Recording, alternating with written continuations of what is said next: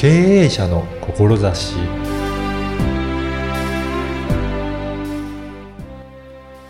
こんにちは、小ラボの岡田です。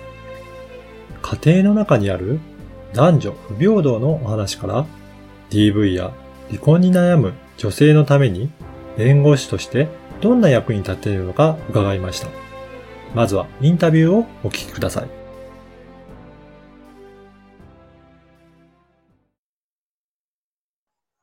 今回も前回に引き続いて、えー弁護士の山崎新さんにお話を伺いたいと思います。山崎さんよろしくお願いします。よろしくお願いします。山崎新です。はい。あの、前回は、あのーまあ、弁護士になったきっかけだったりとか、弁護士になって今どういった活動をされてるかっていう、まあ、そういったところからお話しさせていただいて、やっぱりまだまだジェンダー意識というか、その格差、世の中にはいっぱいあるんだなというふうに感じたんですけど、やっぱりこれって地域とか地方とか、そういった、そういった場所によってもやっぱり意識の違いって大きかったりするんですかね？そうですね。かなり地域差はあると思いますね。うんえーやはりあの、若い世代が多い都市部と、はい。あの、年齢が高い世代が多い農村部では、うん意識はだいぶ異なります。農村部の方だと、お今でも後取りだとか、嫁えーに入るとか、うん。そういう言葉で結婚が語られることが多いですし、うん。それを、あの、義務として強く意識している方の割合は高いですよね。うん。そうするとやっぱりその本当に、えっ、と、女性だからこういうことをやるとか、男性だからこうなんだっていうふうに、本当に役割分担がかなりはっきりと分かれてやっていくことになっていることですかね。そうですね。えっ、と、結婚して子供が生まれても、キャリアの仕事を続けたいっていうのがですね、やりにくいうん。えーあの農村部だったり、年代の高い世代にはあるんじゃないかと思うんです。うんうんやっぱりそこも変えていかないと、やあの、キャリア、本当に自分のやりたいキャリアが途中で、えっ、と、止めてしまって、でも子育てに専念しなければいけないとなると、その後復帰もなかなか難しいですよね。そうですね。えっ、と、子供が生まれたことをきっかけに仕事をや一旦辞める女性っていうのは実は6割ぐらいもいまして、はい。で、えー一旦辞めた後にですね、えーままた正社員になるということは非常に難しいわけで、えこれをあの年齢別に並べて、N、M 字カーブと言ったりもしますけれども、ああ、はい一。旦あのキャリアが下がってしまって、その後再就職をするっていうので、谷が出てきてしまう。ん M 字カーブと言ったりしますけど、日本はまだまだそういう人が多いですね。うんうんそうすると、将来的にもらえる賃金の総額が相当違ってくるということは、老後にもらえる年金の額も違ってくるっていうことで、男女でその生活の豊かさみたいなものがだいぶ差が出てきてしまうっていう部分はありますね。まだ、しかもそれが、まあ、夫婦円満で、そのまま、えー老後まで過ごせばいいですけど、途中で離婚とかになると、それがより顕著に出てくるっていうことですかね。そうですね。離離婚になったら、今まで世帯全員で担っていたものを、今度は自分一人で担わなきゃいけないわけなので、特に子供を抱えて離婚するという選択をするためには、自分と子供をうん養うだけのうんうん。収収入を得ないといけないわけですから、はこれ、えー一旦仕事を辞めた女性というのはかなり、うんあの、不利な状況にあると思います。うんうんこれって、やっぱり普通に離婚すると、その辺の条件とかって、やっぱりあんまり女性にとって良くない場合が多いですかね？えー日本では、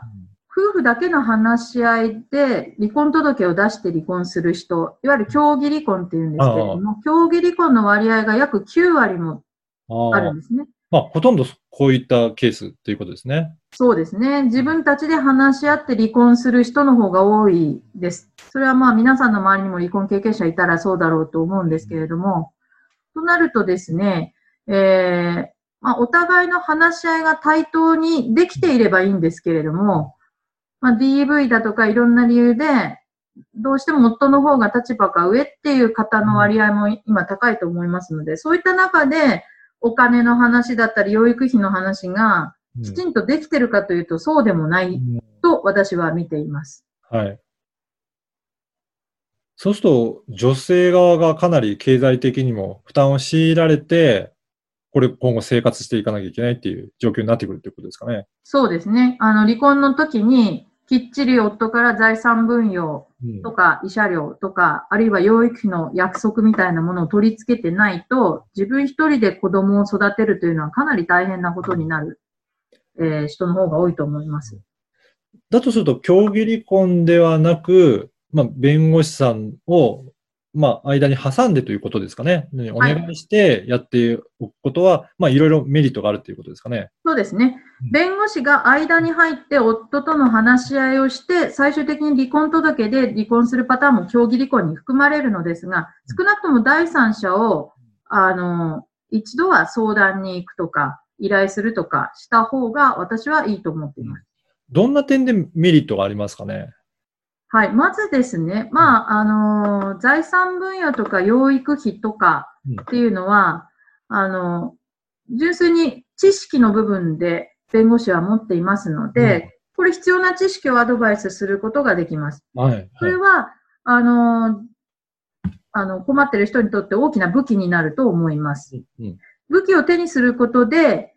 えー、相手と対等に戦うことが初めてできるようになるわけですから、あそこはぜひですね、えー、武器を手にした状態で対等な話し合いをできるようにしてほしいと思います。だから法律上これぐらいをもらってもいいっていうのが、やっぱり決まってるっていうことですかね。そうです。うん、えー、っと、もうそこはもう裁判、家庭裁判所の実務で、ある程度のラインというのは、あの、ありますので、うん、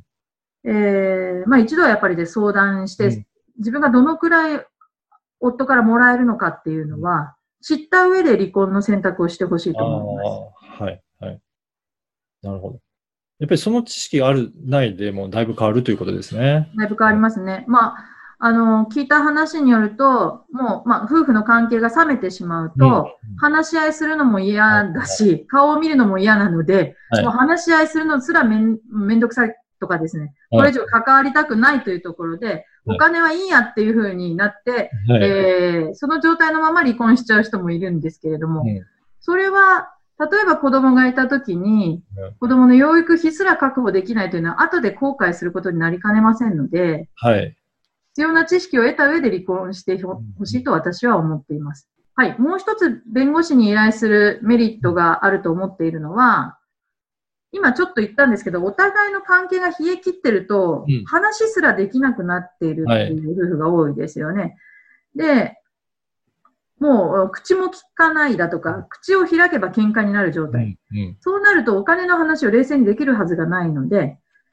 これは間に立ってくれる職業っていうのは弁護士だけなんです。うんうんですので、弁護士を間に立ってもらって、仲介してもらって話し合いをスムーズに進める。いわば弁護士が盾になることができるわけです。なるほど。はい。で、相手とそうやってですね、あの、直接話さなくていいって、そのことだけですごく気持ちが楽になる方が多いんですよね、実は。はい。で、初めてそこで頭の中の霧が晴れて考える力を取り戻すっていう方も多いので、うん、弁護士に依頼するだけでですね、すごく気持ちが楽になると思います。おやっぱりそうですよね。そこを相手となんか話し合わなきゃいけないっていうだけで心理的なハードルがすごく高くなる。で、そこから交渉っていうのとさらに難しいっていうことになりますもんね。そうです。もうそういう関係だからこそ離婚になるわけですから、はい、あの、そういう難しいところはやはり専門家にあの任せていただいた方が、うん、あの、いいかなと。特にその人生で何回もあることでもないのでですね。はい。あの、ここは専門家を入れてほしいと私は思ってます。うん。やっぱりそういった意味でも、あの、特に、えー、山崎さんの、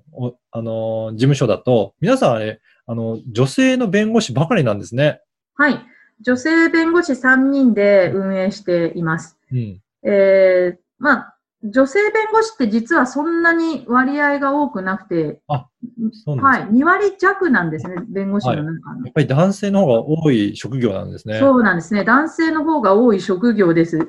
あの、統計見ますと、医者よりも弁護士の方が女性割合が少ないっていう統計そうなんですね。じゃあ、なかなかやっぱり女性の弁護士探そうと思っても、実際もう割割合の少ないのでっていうこともありますそうですね。女性弁護士が相談に乗りますってホームページに書いてあっても、うん男性10人の中に女性が1人だったりだとか、はいそういう事務所の方が多いのが実態です。うん。で、女性だけの法律事務所は都内でも、まあ、数えるほどあるんですけれども、うんうんその中でも女性のための法律事務所というふうに歌っているのは、まあ、うちだけじゃないのかなと知る限りでは思います。うん。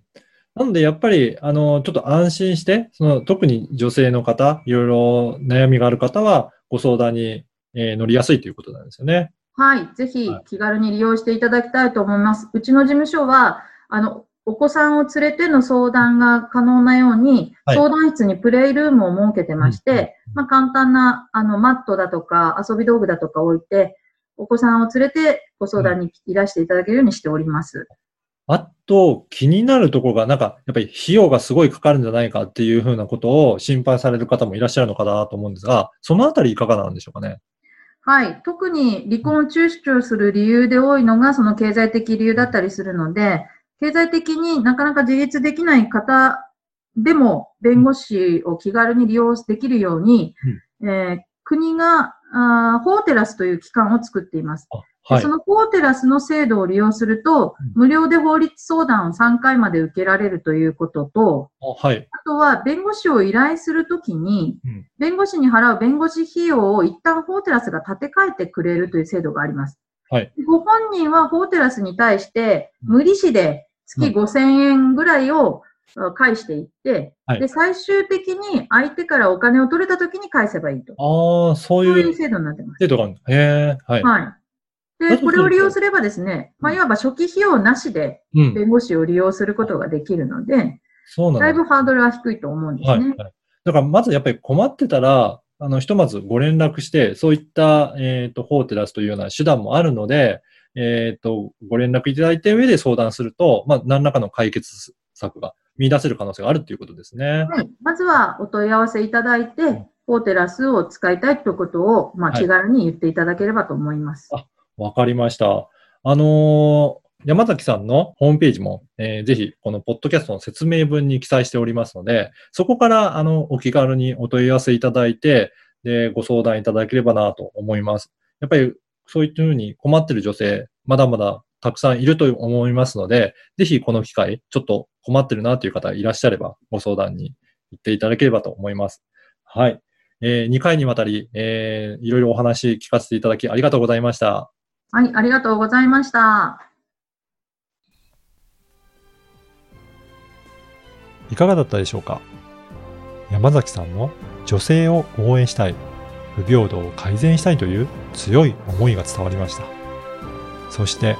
現在でもまだまだ多くのジェンダー差別が存在するんだなと気づかされました。法テラスという支援の制度もありますので、少しでもお困りのことがありましたら、お問い合わせしてみてください。きっと力になってくれます。そして、声ラボでは、ポッドキャストの書籍を出版するために、クラウドファンディングを実施しています。よろしければ応援お願いいたします。ではまた次回。